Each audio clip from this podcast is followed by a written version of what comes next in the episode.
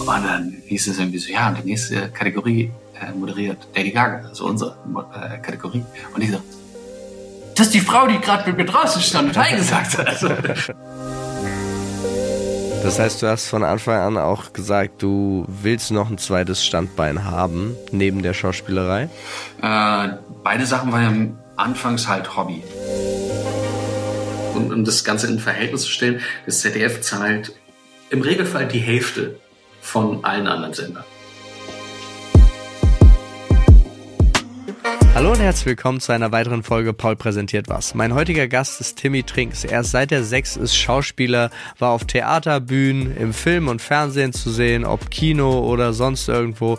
Er war schon überall dabei, wie er über das Schauspielerdasein denkt, wie sich die Branche gewandelt hat und warum er auch noch Informatiker ist und wie es dazu kam, das alles erfahrt ihr in der heutigen Folge. Viel Spaß.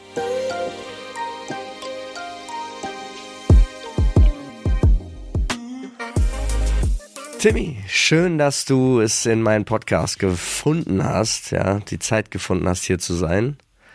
Klar, gerne. Sa sag mal, ich freue mich sehr. Das freut mich. Du bist ja, ich würde sagen, geborener Vollblut-Schauspieler. Kann man das so sagen? Ich meine, du hast ja schon mit dem Schauspielen angefangen, bevor andere noch äh, darüber nachgedacht haben, trocken zu werden. ja, äh, ich habe mit sechs Jahren tatsächlich angefangen. Ähm, also im Friedrichstadtpalast begann das Ganze. Irgendwie da habe ich, hab ich getanzt und auch dann später gespielt. Äh, und irgendwann äh, ja, musste ich dann halt eine Entscheidung treffen, weil meine Trainerin damals gesagt hat, ähm, muss ich jetzt entscheiden zwischen Film und Fernsehen, weil da kamen dann irgendwann so Agenten äh, in und äh, äh, CasterInnen irgendwie zum Friedrichscher Palast und haben mein Bruder und mich, also mein Bruder war vor mir da, uns gescoutet. Und ähm, dann wurde halt Film, Fernsehen immer mehr und mehr. Ja, und dann mussten wir uns irgendwann entscheiden. Und die Entscheidung fiel auf Film, Fernsehen. Und dann ging es mit dem Strang weiter. Und ich bereue es kein bisschen. ja, nee, ist, äh, aber absolut. wie kam das so, dass ihr so früh, also du, dein Bruder ja genauso, aber äh, dass ihr da so früh wart, kam das irgendwie durch die Familie oder habt ihr euch das einfach als Nebenprojekt überlegt oder wie, wie kamt ihr überhaupt dazu? Ähm, na, prinzipiell war es anfangs wirklich erstmal so ein Hobby, sage ich mal. Ähm, wir hatten dann äh, gesagt, also ich war vorher beim Tennis und, und mein Bruder, was hat der davon gemacht, weiß ich nicht. Ihr wart sechs, also du warst sechs, was? Genau, was ich, ich war sechs, also was, was hat mich motiviert? Ja. Ich muss, ich muss ehrlich sagen, dass mein, mein Bruder mich mehr oder minder dazu motiviert hat. Was heißt motiviert? Ich bin dann so ein bisschen hinterhergelaufen, so wie hm. es kleinere Brüder halt irgendwie so machen. Ich war, ähm, also bin dreieinhalb Jahre jünger als er und ähm, dann war er halt zuerst da, ist durch einen Klassenkamerad darauf aufmerksam geworden und dann bin ich halt hinterher und fand es halt mega cool, irgendwie auf der Bühne zu stehen, äh, mit anderen jungen Menschen irgendwie zusammen in so einem Ensemble zu sein und äh, jede Woche irgendwie was zu tun zu haben. Und ich fand es ganz, ganz toll. Und dann kam irgendwann dieser, dieser Filmaspekt natürlich dazu und ähm, da haben uns äh, unsere Eltern immer begleitet, also zu Dreharbeiten und so und uns da unterstützt, wo es dann halt ging. Natürlich so Schule nachholen und so Zeug, das muss man auch irgendwie machen. Ähm, ja, und Aber das wird so kam auch, das irgendwie dazu. Das wird auch gut toleriert, ne? Also so Schule sagt dann, du kannst das nachholen, wir verstehen das, dass du zum Dreh gehst? Nicht immer. Also viele, viele KollegInnen waren dann auch wirklich so, dass, äh, dass sie aufgehört haben nach einer Zeit, weil, weil die äh, Direktoren dann irgendwann gesagt haben, so nö, äh, du bringst jetzt die Leistungen nicht mehr, aber bei meinem Bruder und mir war das eigentlich nie so ein Thema. Äh, wir haben eigentlich konsequent immer alle Sachen nachgeholt. Unsere Eltern haben uns da geholfen, wo es halt ging. Und ähm, ja, dementsprechend war da kein Problem. Und wir hatten sehr entspannte Direktoren. Okay. Shoutout. Ja. ja. Und dann ging es weiter, die Film- und Fernsehkarriere begann. Und dann mhm. hast du eigentlich alles gespielt, oder nicht? Was man so als deutscher Jungschauspieler spielen kann. Ja, also da war auf jeden Fall eine Menge dabei. Alle Sender rauf und runter, dann Kino und äh, ja, also da ist eine, eine komplette Bandbreite irgendwie da. Und dann war, was war deines Erachtens für dich der, der Durchbruchmoment sozusagen? Hm, ich glaube, es gibt dann so unterschiedliche Etappen, wo man dann wirklich sagen kann, das ist so Durchbruchmoment gewesen. Also einerseits habe ich ja schon sehr früh halt angefangen und war dann ähm, im Durchbruch für das Kinder- und Jugendfernsehen damals, äh, es war einfach eine Serie, die hieß so lange in die Zeit. Da wurde dann halt später ein Kinofilm gemacht. Und ähm, ja, so sind wir aufeinander getroffen. Das ähm, stimmt. ähm, und ja, also die, diese, diese Kinderserie oder Kinder- und Jugendserie war so im Echtzeitformat von, von 24 so ein bisschen angelegt. Und ähm, das war natürlich spannend, irgendwie so dabei zu sein. Und das gab dann eine Menge Aufmerksamkeit im, im Kinder- und Jugendbereich, also im Kinder- und Jugendfernsehen. Und äh, das hat sich dann halt später irgendwie so ausgebaut. Und die war der, sogar international erfolgreich, ne? Genau, also wir waren zu den äh, International Emmy Awards damals mit der ersten Staffel eingeladen nach New York. Ähm, da war ich dann auch irgendwie mit 17 äh, und das war alles irgendwie tierisch aufregend. Und dann wurde ich dann auch irgendwie begleitet mit so, mit so einem äh, Team, ähm, was dann halt so die verschiedenen Eta Etappen dann irgendwie von New York dann so mit mir abge, äh, abgelaufen ist und, und äh, mich dann begleitet hat auf die, auf die Preisverleihung dann dementsprechend auch. Und ja, da passieren auch so lustige Sachen. Da waren irgendwie unsere äh, Kategorie wurde anmoderiert von Lady Gaga. Ja. Und zum damaligen Zeitpunkt so, ja, ich wusste halt so nicht wirklich, wie sie aussieht. Das wusste man ja eine Zeit lang irgendwie nicht, wegen der ganzen Kostüme und so weiter. Und äh, ich war vor der Kategorie nochmal draußen irgendwie pinkeln und dann bin ich halt wieder rein und da stand auf einmal so eine Frau neben mir und sind so halt so große Schränke, Bodyguard-Dudes keine Ahnung, ich habe dann so Hi gesagt und sie dann zu mir so Hi gesagt und dann sind wir halt reingelaufen, weil man musste erst mal vor der Tür warten, mhm. bevor die nächste Kategorie dann angesagt wurde. Und dann hieß es irgendwie so, ja, und die nächste Kategorie äh, moderiert Lady Gaga, also unsere äh, Kategorie. Und ich so, das ist die Frau, die gerade mit mir draußen stand und Hi gesagt hat. Also, das war schon sehr, sehr lustig. Also da hat man auch sehr, sehr schöne Begegnungen einfach teilweise. Das glaube ich. Wann konntest du denn davon leben? Weißt du das? Uh, ja, ähm, äh, von Leben. Äh, na, am Anfang, das ist, sind immer so zwei Sachen gewesen. Davon leben, am Anfang musste ich davon nicht 100% leben. Mhm. Da habe ich noch bei meinen Eltern natürlich gewohnt und ähm, hatte dementsprechend weniger Umkosten. Äh, und dann irgendwann habe ich natürlich den, den Schritt in eigene Wohnung und so weiter gemacht und generell ja für mich selber sorgen müssen. Äh, und wenn ich das mal so sagen würde, also ich habe relativ zeitig immer meine ganzen Sachen, die ich haben wollte, selber gekauft. Also da, äh, klar, irgendwie Taschengeld von den Eltern bekommen, aber das größten, den größten Teil des Taschengelds habe ich mir selber verdient. Hm. Nach dem Motto. Ähm, also das ist schon sehr früh, hat schon sehr früh angefangen. Äh, und als ich dann davon gelebt habe, das war so, wo waren das? Äh, zwei, 2014, so in dem Nähe, 2014, 2015 da fing es dann so an. Wie alt war ich da? Ja. ja. Well. ähm, genau, also ein paar Jahre her äh, und mal, jetzt muss ich mal kurz nachrechnen. Wie, was haben wir gerade? 2023. Ja. ähm, also minus, minus acht Jahre sind wir bei 21. Also mit 21 hatte ich dann halt, bin ich dann raus von meinen Eltern äh, oder so ein bisschen, bisschen davor sogar. Ähm, bin ich raus und dann hatte ich halt immer meine, meine eigenen Wohnungen. Beziehungsweise ich habe eine Zeit lang in Kopenhagen auch gelebt äh, für, für, für die andere Sache, die ich noch mache. Das ist ein ganz anderer Berufszweig tatsächlich. Ähm, aber ich habe es immer gemocht, irgendwie zwei Sachen äh, zu haben. Was ist denn die äh, andere Sache? Informatik tatsächlich. Ich habe ähm, hier in Berlin Informatik studiert, ähm, was jetzt auch nicht so schlecht ist, gerade in diesen Zeiten, wo alles irgendwie mehr und mehr digital wird oder ist.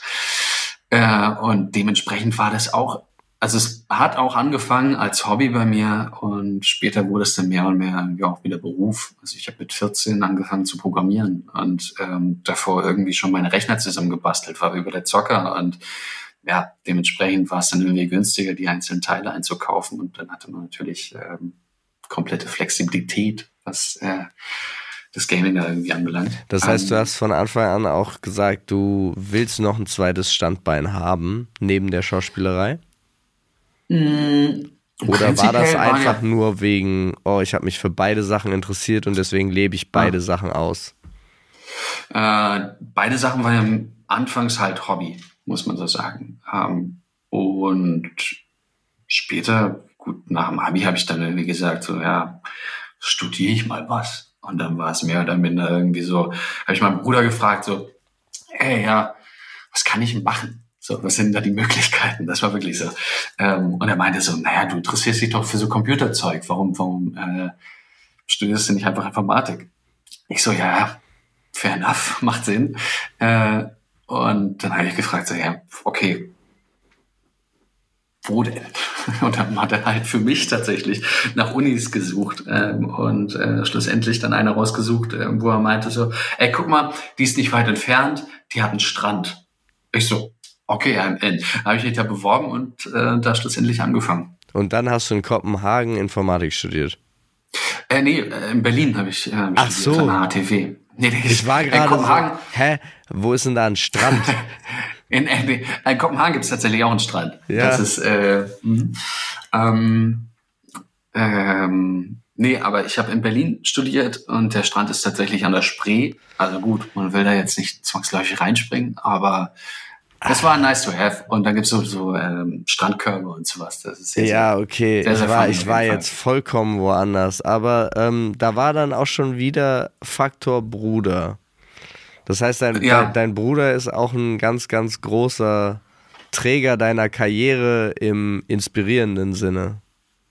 Voll. Also wir haben da ähm, tatsächlich nie eine große Schnitt, Schnittmenge gehabt bei im Schauspielbereich, also mhm. dass wir größtenteils äh, einfach für andere Rollen immer so vorgeschlagen wurden.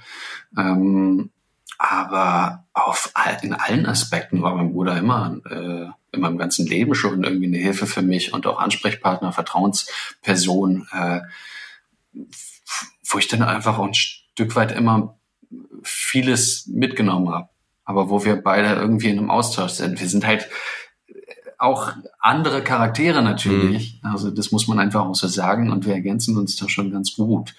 Ähm, und äh, das ist, das begleitet uns bis heute. Also da ist wirklich, wenn ich irgendeine Frage habe, so keine Ahnung, wie man irgendwas so macht, wo ich gerade keinen keine Lösung irgendwie für weiß oder vielleicht noch nicht irgendwas auf der Hand liegt und sagte so, ja, dann machst du einfach so. Und ich dann so, macht voll Sinn. Ja.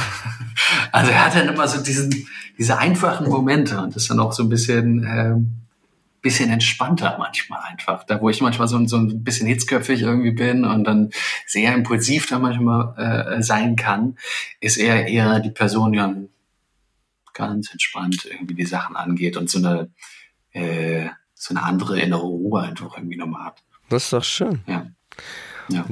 Jetzt ähm, Gibt es, gab es einen Moment äh, noch in deiner Jugendzeit dann auch, wo du, äh, du hast ja eigentlich hast du schon verneint, aber für den Kopf einfach nur, wenn die schulische Leistung so darunter gelitten hätte, dass es nicht hätte weitergehen können, hättest du dich gegen die Schule oder gegen das Schauspielen entschieden? Boah, interessante Frage. Äh, ist natürlich schwierig, das jetzt aus der Perspektive zu beantworten, wo es jetzt schon passiert ist. Ja. Ähm, Aber was denkst du? Also aus heutiger Perspektive muss ich ehrlich sagen, ähm, ich würde dann eher die Schule canceln, hm. muss ich sagen. Also ich würde äh, eher einen, einen anderen Weg halt einschlagen und äh, wenn man jetzt vor die Wahl gestellt wird, äh, was man tun soll, und da ist jeder höchst individuell. Also, aber ich, ich, ich persönlich muss sagen, dass ich äh, gravierende Fehler und Lücken einfach im Bildungssystem äh, hm. sehe und äh, das so sehr deutlich empfinde und ähm, dass das Schulsystem auch eher so eine elitäre ja, Einheit irgendwie so darstellt, die Arbeiterbienchen irgendwie ranzüchtet. Und gegebenenfalls auch nicht wirklich Kreativität zulässt. Du hast dann einen vorgegebenen Plan und alle Möglichkeiten ähm, in einer Sache, aber du lernst halt immer nach, nach Vorgaben und gegebenenfalls lernst du natürlich Allgemeinwissen, was auch sehr, sehr wichtig ist, aber äh, im Endeffekt ähm, hierzulande ist es dann halt manchmal so eine, so eine Hürde. Ja, verstehe ich. Nee, verstehe ich total. Und heute, jetzt hast du ja schon alles, alles Mögliche hinter dir. Du hast Kino und Fernsehen. Wir bleiben jetzt in dem Bereich. Ähm, mhm. Was macht dir mehr Spaß? Kannst du das sagen? Mhm. Uh, das ist schwierig. Das kommt halt wirklich immer ganz krass auf die Produktion so an. Mhm. Ähm, also so, aber so ein inneres Gefühl dafür, also es ist ja zumindest in meiner persönlichen Erfahrung ist es ja so, ähm, du kannst mit Kino ist mehr Prestige verbunden, mhm. aber eine konstante Rolle im Fernsehen oder da solide Aufträge ist ja auch häufig mit einer besseren Einkommensquelle verbunden. Oder siehst du das ja. nicht so? Hm, tatsächlich, was, äh, was das anbelangt, ähm, geht es mir eher weniger um das Geld. Und dann äh, sage ich auch lieber Projekte irgendwie ab, die vielleicht eine Menge Kohle irgendwie bringen würden, äh, aber mir einfach keine Freude bereiten. Mhm. Ähm, und da muss es halt ganz klar und ausgewogen irgendwo sein dass man da nicht irgendwie in irgendwas reinrennt, wo man gar keinen Bock hat oder wo die Bedingungen einfach voll scheiße sind. Das muss man auch ehrlich sagen. Also Gibt bei es, einigen ne? Produktionen, ja, also äh, nicht selten tatsächlich. Ähm, die Bedingungen sind dann teilweise so, dass äh, Drehtage wegfallen, weil dann irgendwelche Budgetkürzungen irgendwo sind. Ähm, und man fragt sich immer so, ja, wo bleibt die ganze Kohle dann hängen? Also, naja, ähm, ja, aber, geh da ruhig ja. tiefer rein. Erzähl mal über ein ja. bisschen über die Missstände da. Also vom Prinzip her, also wo, wo man, wo man, was ja ein offenes Geheimnis ist. Also ich habe letztens auch einen Artikel wieder über das ZDF dann gelesen, äh, über den Intendanten ähm, des ZDFs, äh, der dann irgendwie meinte, ja, wir sind einfach super effizient, so im Gegensatz zur ARD, als Beispiel jetzt mal hm. von, von den Rundfunkmedien.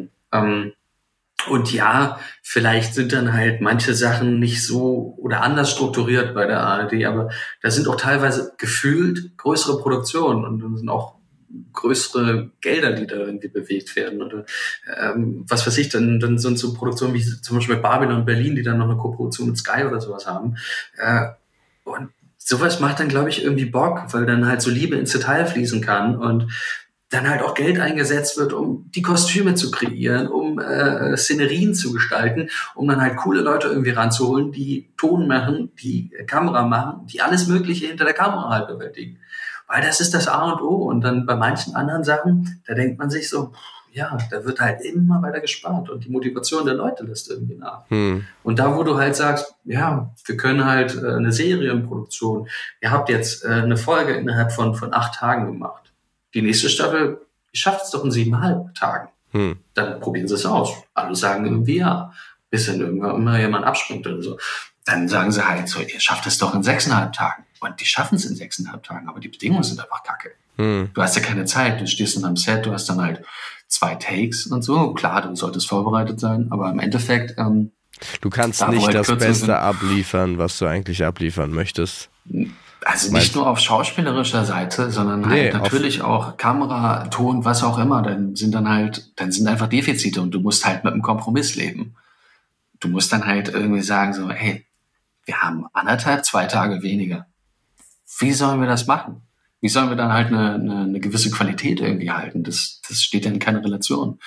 Ähm, ja, und das ist dann halt irgendwie so meine, meine Frage irgendwie, äh, vor allem dann halt auf, in Bezug auf diesen, diesen ZDF-Beitrag äh, oder Artikel, da, dieses Interview, ähm, wo es dann halt um, um äh, Effizienz irgendwie so geht. Hm.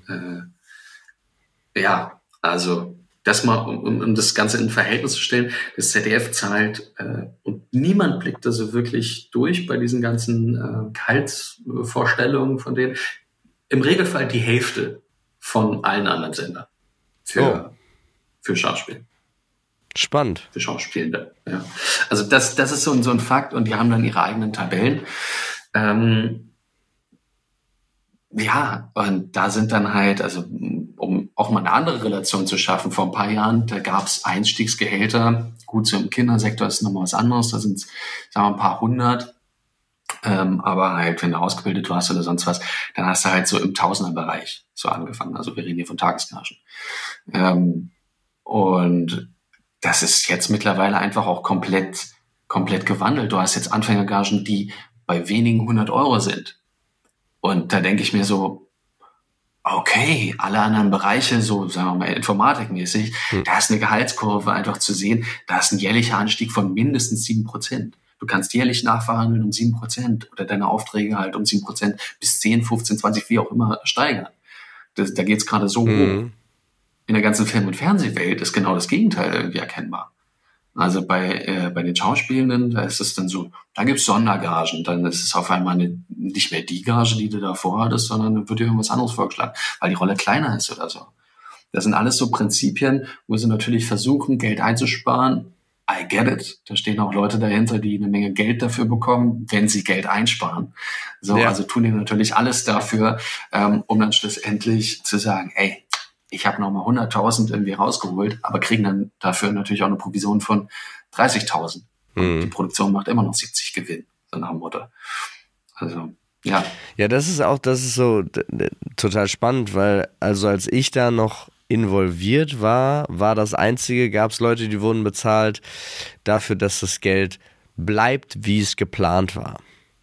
Mhm. Aber keiner genau. sollte weniger ausgeben. Das gab es damals noch nicht. Das ist ja jetzt auch mhm. schon sechs, sechs Jahre her oder so, aber da war das alles noch, äh, bleibt da drin. Ich kann ja sagen, in 99 Prozent der Fälle hat es nicht geklappt, unter dem mhm. Budget zu bleiben, sondern es wurde immer mehr. Aber ähm, gut, das floss selten in die, in die einzelnen Gagen der Schauspielenden, sondern dann eher in das, was in der Postproduktion alles stattfindet, war wahrscheinlich meistens viel länger.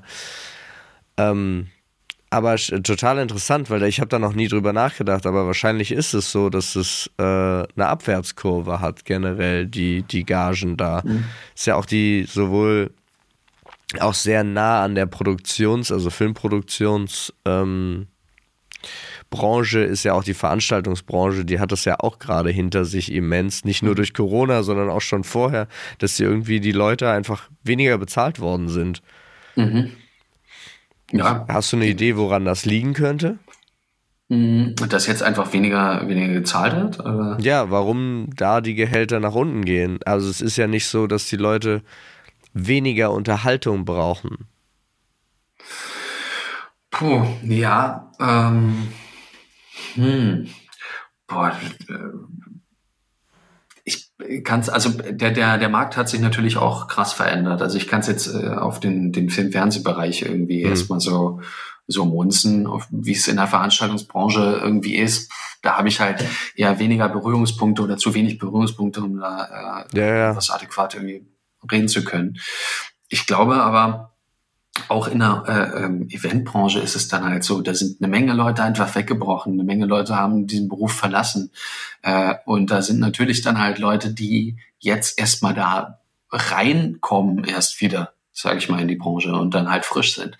Und dementsprechend kannst du natürlich auch sagen, hey, ja, klar, die Branche erholt sich dann vielleicht und du kommst ja jetzt, jetzt gerade rein, also kriegst du erstmal ein Einstiegsgehalt, sagen wir mal so. Ähm, aber auch bei, bei der Informatik ist es ja auch, muss man da aufzumunzen, auch ähnlich, du hast ja irgendwo eine steile Lernkurve. Also wenn du ein agiles Mindset irgendwo hast. Sagen wir mal, du hast ein gehandeltes Verhalt X ähm, und es ist dann halt so, dass, dass du in den ersten drei Monaten sehr, sehr viel lernst. Egal in welcher Branche. Hm. Gut. Kommt, kommt drauf an, wie willig man dann noch selber ist. Ähm, du lernst dann, sagen wir, die ersten drei Monate und die ersten drei Monate ist das, das Gehalt dann vielleicht sogar noch sehr, sehr gut für dich, weil du halt wenig, wenig weißt über diese Branche. Aber nach drei Monaten machst du ja praktisch, weißt du vieles, was die anderen wissen, bist praktisch sehr, sehr gut in deinem Feld. Ähm, und, und hast dann auf einmal dieses alte Gehalt, was dann halt verhandelt war. Und machst dann sozusagen viel, viel mehr, weil du ja schon die Abläufe irgendwie kennst und äh, einfach wesentlich effizienter irgendwie arbeiten kannst. Und da fängt es an, irgendwie ähm, dann halt diese, diese, diese Kluft dazwischen zu sein, ähm, zwischen dem, was verhandelt war und zwischen der nächsten Gehaltsverhandlung, die ja. im äh, Idealfall ein Jahr nach Einstellung oder was auch immer ist. Ja, das interessiert mich. Findest du ein, ein Jahr äh, ist zu lang? Sollten Leute früher in Gehaltsverhandlungen gehen?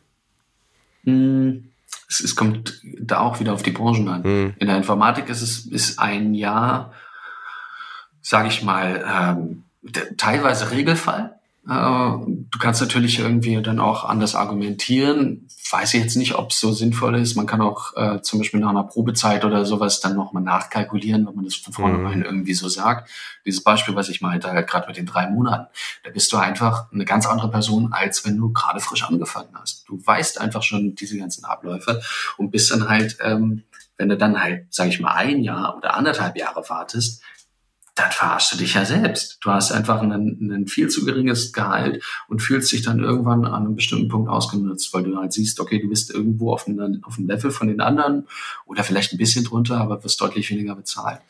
So. Siehst ähm, du das auch in der Eigenverantwortung? Also, dass die Leute effektiv rausgehen sollen und diese Gespräche führen sollen?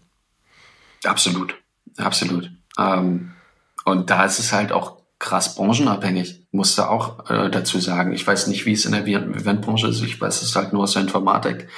Ähm, da ist es gang gäbe, dass man halt nachverhandelt, weil der Demand einfach riesig ist. Man mhm. hat gerade einen äh, gigantischen Arbeitnehmermarkt. Es ist einfach so. Also wir haben äh, so einen krassen Fachkräftemangel dann irgendwo, ähm, dass, dass die Leute einfach sehr gefragt sind und mhm. dass man da auch ziemlich hoch pokern kann gerade. Und äh, die Gehaltsstrukturen gehen dann halt hoch und hoch. Wohingegen ähm, im Schauspielbereich ähm, ist es halt, wie gesagt, schon andersherum. Wir haben halt diese, diese großen Player, die auf den Markt drücken, äh, Netflix, Amazon, ähm, Apple, die jetzt ja auch hier produzieren, Paramount, die auch dazu gekommen sind. Ähm, Habe ich ihn vergessen, äh, wie auch immer.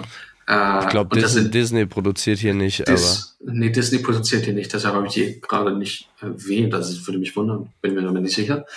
Ähm, und dadurch haben die natürlich auch eine gewisse Stärke. Du hast dadurch einen anderen Benefit, den man natürlich nicht unterschätzen sollte, weil viele KollegInnen ähm, sagen dann, ja, ey Mann, die, die zahlen deutlich weniger als jetzt, sage ich mal, was weiß ich, RTL äh, oder, äh, oder, oder Sky oder mh, hm, na, kommt auf die Verhandlungen an, dann auch wieder. Also es kommt dann wirklich, wirklich drauf an, wie du halt verhandelst. Aber die haben dann auch halt eigene Staffelungen in, äh, in den Systemen, ähm, wo sie auch nach Jahren von Erfahrung und sowas gehen. Äh, ich sag mal so ein bisschen ähnlich wie beim ZDF. Und beim ZDF ist es dann halt so, du kannst äh, im Idealfall auch nach einem Jahr nachverhandeln normalerweise sehen sie es dann immer nicht so gerne, bla bla bla. Äh, und dann ist es halt nach zwei Jahren, dass du mal 50 Euro hochkommst. Hm. So.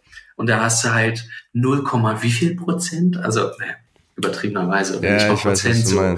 Ähm, und da ist für mich einfach diese Relation komplett schwierig zu begreifen, hm. Was, was dann halt sozusagen da gerade irgendwie falsch läuft, weil, glaube ich, einfach viel zu wenig noch dafür getan wird, dass dann halt wirklich äh, faire Gehälter und faire Gagen dann irgendwie fließen, wo sich jeder dann irgendwie äh, gesehen und, und ähm, auch die, die Arbeit gewertschätzt wird, weil es ist in direkter Relation. Hm. So, ähm, und wenn weniger Zeit und weniger Geld da sind, dann hast du irgendwann eine Arbeitsbedingung, die einfach nicht mehr cool ist. Also hm. gar nicht.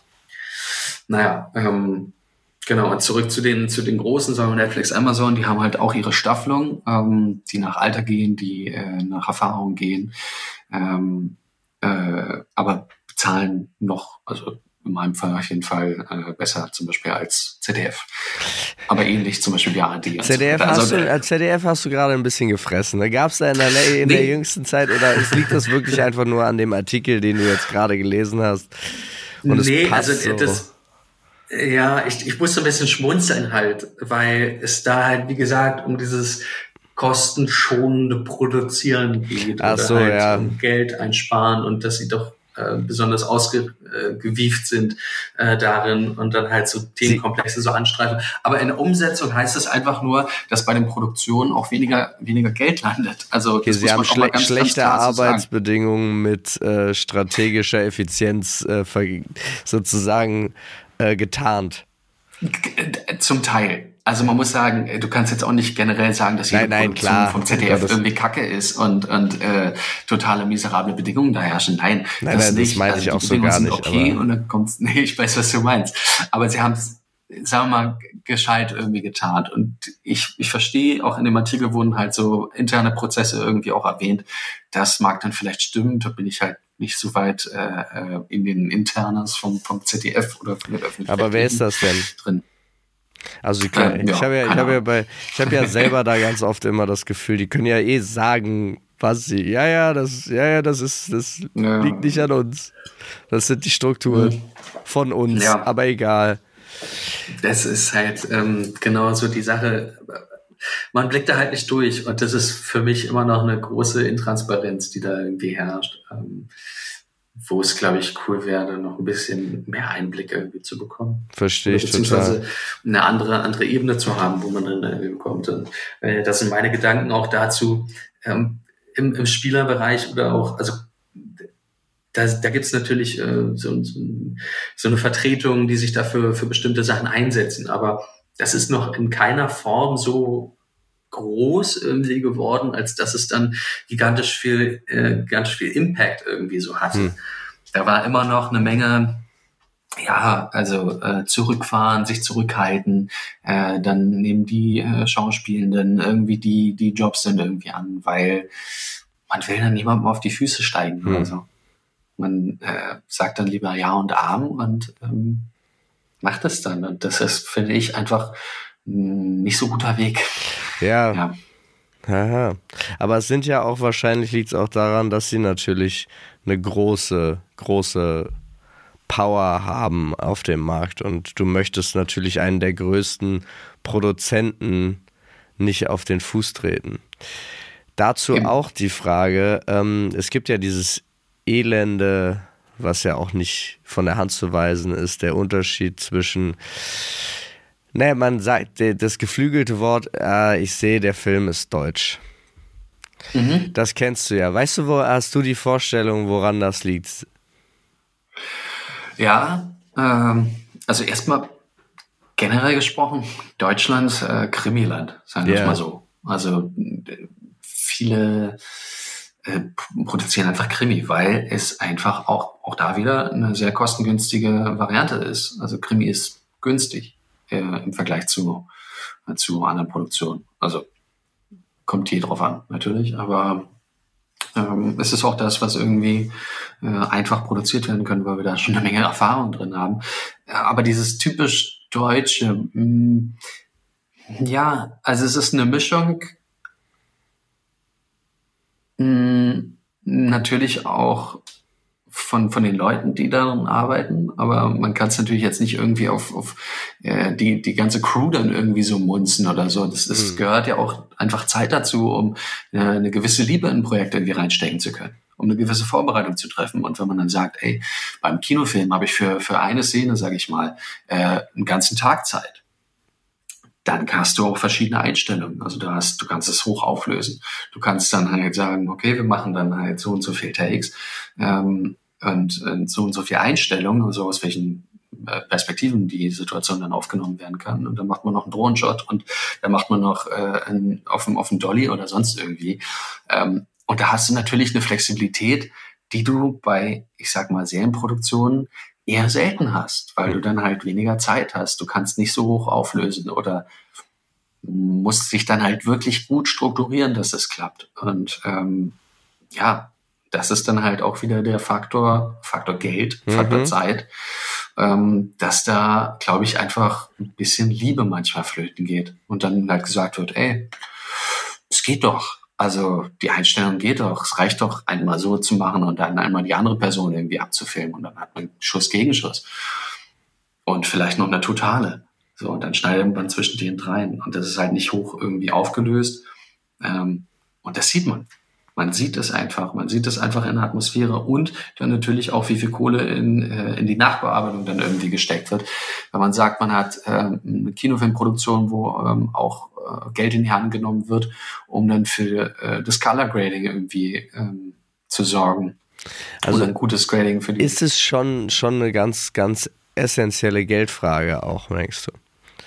Ja. Also ich meine, man, ich man, man kann es ja sehen und wir haben ja auch also vergleichbare Sachen. Natürlich haben wir teure Serien und Filme auch schon in Deutschland gemacht und ich finde, mhm. man sieht schon, wenn da viel Geld zusammengekommen ist, ist da auch, ähm, sieht man auch den Qualitätsunterschied. Aber äh, manchmal ich weiß auch gar nicht, woran das liegt. Das ist, äh, manchmal sieht man es aber auch am Spiel. Mhm. Kann, also, es gibt ja genau diesen, diesen, diesen Krimi-Stil vom Spielstil her der Schauspielenden, den man dann auch zu oft äh, auch dann in den teureren Produktionen sieht. Also es fällt ja dann auf. Nicht immer, ja, also gerade, ich auch zum Beispiel, das hatte ich auch damals schon gesagt zum Thema allein gegen die Zeit. Ich finde, eure mhm. Generation äh, zeigt, dass es auch anders geht. Aber ich finde, wir haben auch so ein paar eingesessene DarstellerInnen, die, die das auch so liebend gern verkörpern und es wird dann wahrscheinlich auch von der breiten Masse so gerne gesehen. Also es ist das Einzige, ja. wie ich mir das erklären kann, dass, mhm. dass da halt auch tatsächlich diese, egal wie repräsentativ sie sind, aber die Einschaltquoten halt beweisen, wenn ich sage, oho, dass das besser ankommt, als das natürlich einzuspielen.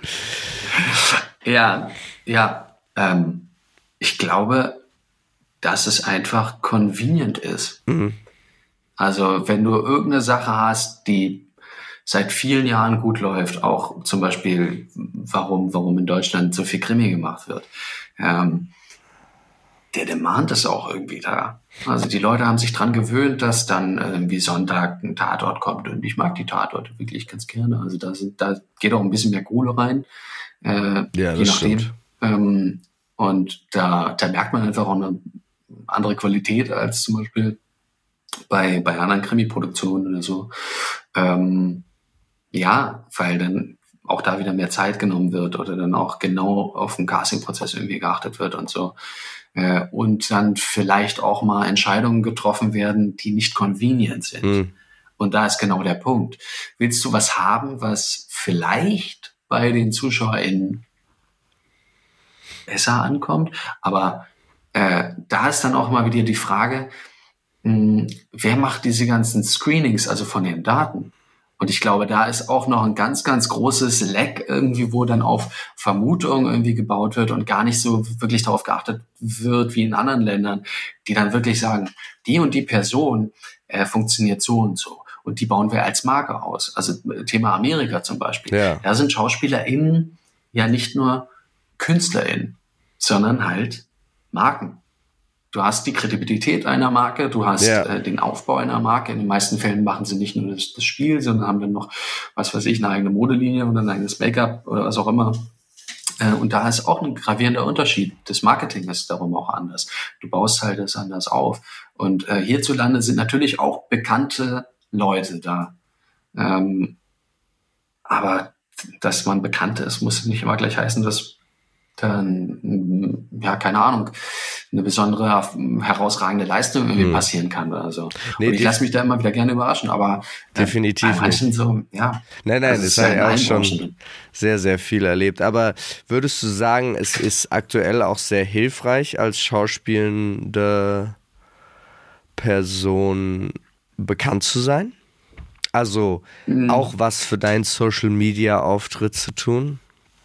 Ja, definitiv. Ja. Okay. Äh, das, das kann man gar nicht, gar nicht verneinen. Also es gab eine Zeit, ähm, da war es wirklich, ich, empfinde ich als noch krasser, ähm, wo dann wirklich so ein, so ein Hype irgendwie so aufkam und dann eine Menge probiert wurde, äh, was ich auch cool finde. Dadurch kommt ja irgendwie neuer Schwung dann irgendwie in die Kiste. Aber ähm, da wurden dann auch teilweise, glaube ich, Entscheidungen getroffen, die im Endeffekt äh, ja, die viele Leute irgendwie bereut haben, beziehungsweise das ist bereut, man hat was ausprobiert und es ist gescheitert. Hm. Äh, und das gehört auch dazu. Das gehört dann auch dazu, um ähm, dann halt Sachen irgendwie zu erkennen. Und das ist auch ganz wichtig, finde ich. Aber ja, auf der anderen Seite definitiv denke ich, dass äh, Social Media und, und ähm, eine breite Sichtbarkeit außerhalb von, von seiner eigentlichen Branche, also in dem Fall jetzt dem Fernsehbereich, ähm, auch teilweise entscheidend sein kann.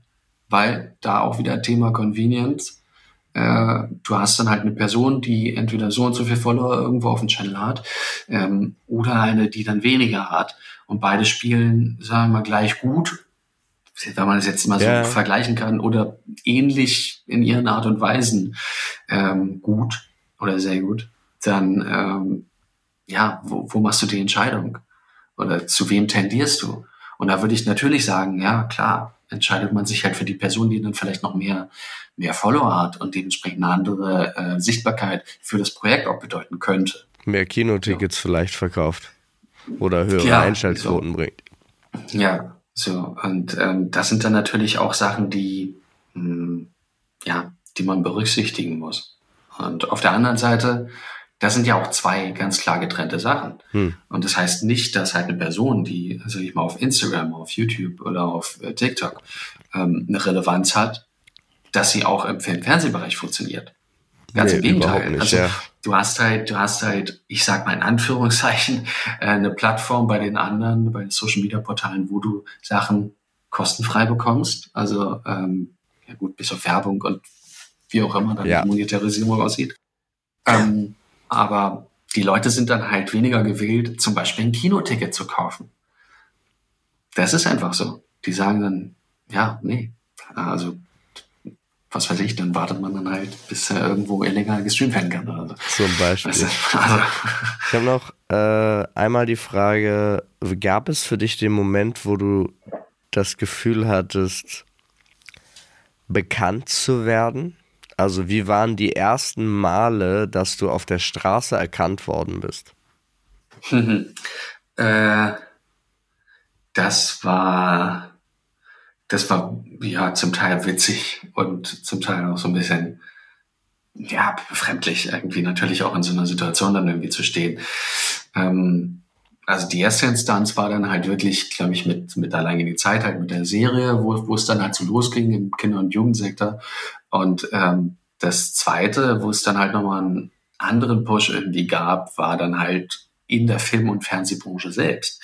Weil da sind auch nochmal Unterschiede. Ob du jetzt halt für Leute außerhalb der Branche bekannt bist oder halt mhm. auch innerhalb der Branche bekannt wirst und dir dann halt da einen Namen machen kannst. Und da ähm, muss ich auch ehrlich sagen, bin ich dir auch richtig dankbar für, für die damalige Zeit, weil du bist mit mir zu jedem möglichen, zu jeder möglichen Person gegangen und hast mich allen möglichen Leuten vorgestellt einfach. Und das war praktisch auch nochmal ein Gamechanger für die komplette Zeit danach, weil irgendwo mein Name dann auch natürlich in, in den Köpfen der Leute irgendwie drin war. So. Also ähm, da braucht man Schön. einfach Bekanntschaften. ja. ja. Das, also großes äh, Dankeschön nochmal. Ey, super, super gerne. Hätte ich, hätte ich mich im Leben nicht dran erinnert. ja, war, war so. Also ähm, auch im Zuge von, von äh, der ganzen äh, Kinotour äh, und, und äh, Veranstaltungen, die halt so danach kamen, yeah. mäßig und so, äh, warst du halt die Person, die dann immer zu den Fotografen dann irgendwie gegangen ist, wo mich ja keiner so wirklich kannte und dann meinte so, ey, das ist der und der, äh, merkt euch den Namen, merkt euch das Gesicht. So, und das war, das muss man einfach sagen, das ist auch so entscheidend.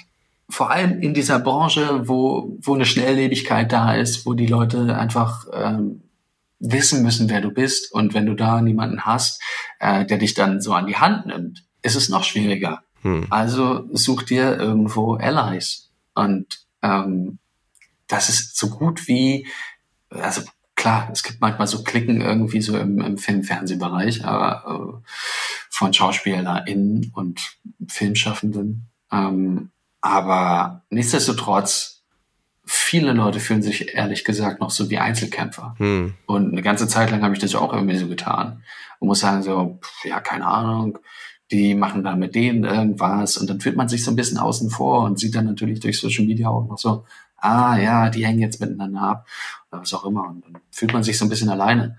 Und da hat er natürlich auch eine große, große äh, Bürde irgendwie so, äh, die man dann erstmal so stemmen muss. Und wenn man dann Leute hat, mit denen man gut äh, mit dem man gut kann und mit denen man sich auch gut austauschen kann, dann ist die Sache schon wesentlich leichter, weil du nicht mehr alleine da stehst. Das ist in jedem Bereich. Das beantwortet eigentlich schon eine meiner Fragen, nämlich hast du einen Tipp für Leute da draußen, die auch SchauspielerInnen werden wollen? Ähm, und das würde ich mal sagen, den nehmen wir jetzt so. Die zweite Frage ist, ähm, Also wenn du noch einen hast, kannst du den auch gerne noch teilen. Und ansonsten noch die Frage, was hättest du gerne gewusst, bevor du Schauspieler geworden bist, über den Beruf? Oder gab es ah. da überhaupt irgendwas, weil du es eigentlich schon sehr früh begonnen hast? Hm. Was ich vorher. Hm. Schwierig. Boah. Ich glaube, so nach und nach haben sich alle Sachen erstmal so erschlossen für mich. Und für mich war da nicht so da, was ich im Vorhinein hätte gern gewusst. Hm. naja. Ja. Ich glaube, also ja, doch, also äh, Sachen, die man sich dann halt natürlich äh, so selbst beibringt oder die am Anfang irgendwie noch äh, schwer sind, wie Sachen am Set funktionieren. Hm. So, da musst du dich erstmal reinfinden. Und klar, es gibt keine Ahnung, ob es sowas gibt, so Handbücher oder sowas, äh, wie man sich am, am Set verhält. Aber es gab immer so ein paar ungeschriebene Regeln auf jeden Fall. Ähm, sag, mal ein, zwei. Also am, am Set, äh, also wenn es heißt Ruhe bin, dann bist du halt ruhig. So. also im Idealfall. Oder ähm, was, was haben wir dann noch? Ähm, dass im Kostüm halt ähm, nicht gegessen wird, beziehungsweise dass drüber gezogen wird. Und so eine Sachen, gut, das, das sind dann halt so alles Sachen, die werden dann halt mittransportiert. Ähm, oder wie äh, eine, eine gewisse Kamerapräsenz dann irgendwie so entstehen kann. Äh, wie man das Gefühl dafür bekommt. Das sind alles Sachen, die lernt man dann vielleicht in Coachings, vielleicht irgendwie in der Ausbildung oder sonst irgendwas. Äh, aber klar, das wenn man dieses ganze Wissen davor schon hat, dann ist es natürlich wesentlich leichter, da reinzukommen. Also man sollte, äh, um einen politisch schlechten, aber äh, anschaulich einfachen Vergleich zu machen, willst du zu, zu Germany's Next Topmodel gehen, lernen Catwalk laufen. Vorher. So, also ich, kann, versuch vorher schon mal in High Heels gelaufen zu sein, so nach dem Motto. ähm, ja, so, so, so nach dem Motto ist es dann halt. Also, und das, das erfährt man dann in den meisten Fällen einfach auch äh, häufig durch Leute, mit denen man sich austauschen kann. Wenn er halt niemand ist, mit dem du dich austauschen kannst und du am Set stehst und überhaupt nicht weißt, wo du überhaupt hingehen musst oder wie du dich verhalten musst, dann ist es natürlich schwierig. Ähm, und da sind für mich halt einfach so ein paar Regeln, äh, die ich für mich auch aufgestellt habe, die andere Kolleginnen dann auch anders sehen. Aber ich bin zum Beispiel ein ganz großer Fan davon, dass einfach ähm, alle elektronischen Geräte, also für mich ganz persönlich, ab dem Moment äh, einfach in meine Garderobe bleiben, wenn ich zum Set, zum Set gehe oder wenn ich mich umgezogen habe. Wenn ich in, ins Kostüm der Rolle äh, schlüpfe, dann sage ich, ey, da ist dann keine, keine Connection mehr irgendwie zu der, zu der eigentlichen Welt von Timmy. Hm. So das ist dann halt ganz klar getrennt, weil da ist dann eine ganz, ganz große Ablenkung. Und ähm, ja, das ist dann vielleicht auch noch eine Sache. Äh, Social Media hin oder her, auch wenn man das dann füttern mag, Struktur da drin zu haben, ist ganz wichtig. Und auch äh, innerhalb der Drehzeit nicht zu sagen, ey, ich habe das Handy jederzeit am Mann, weil auch irgendwas Lustiges passieren kann. Klar. Aber dann verpasst du halt den einen oder anderen Moment und, oder entscheidest dich mal ganz bewusst in der Pause dein Handy mitzunehmen, um dann irgendwie Content zu kreieren.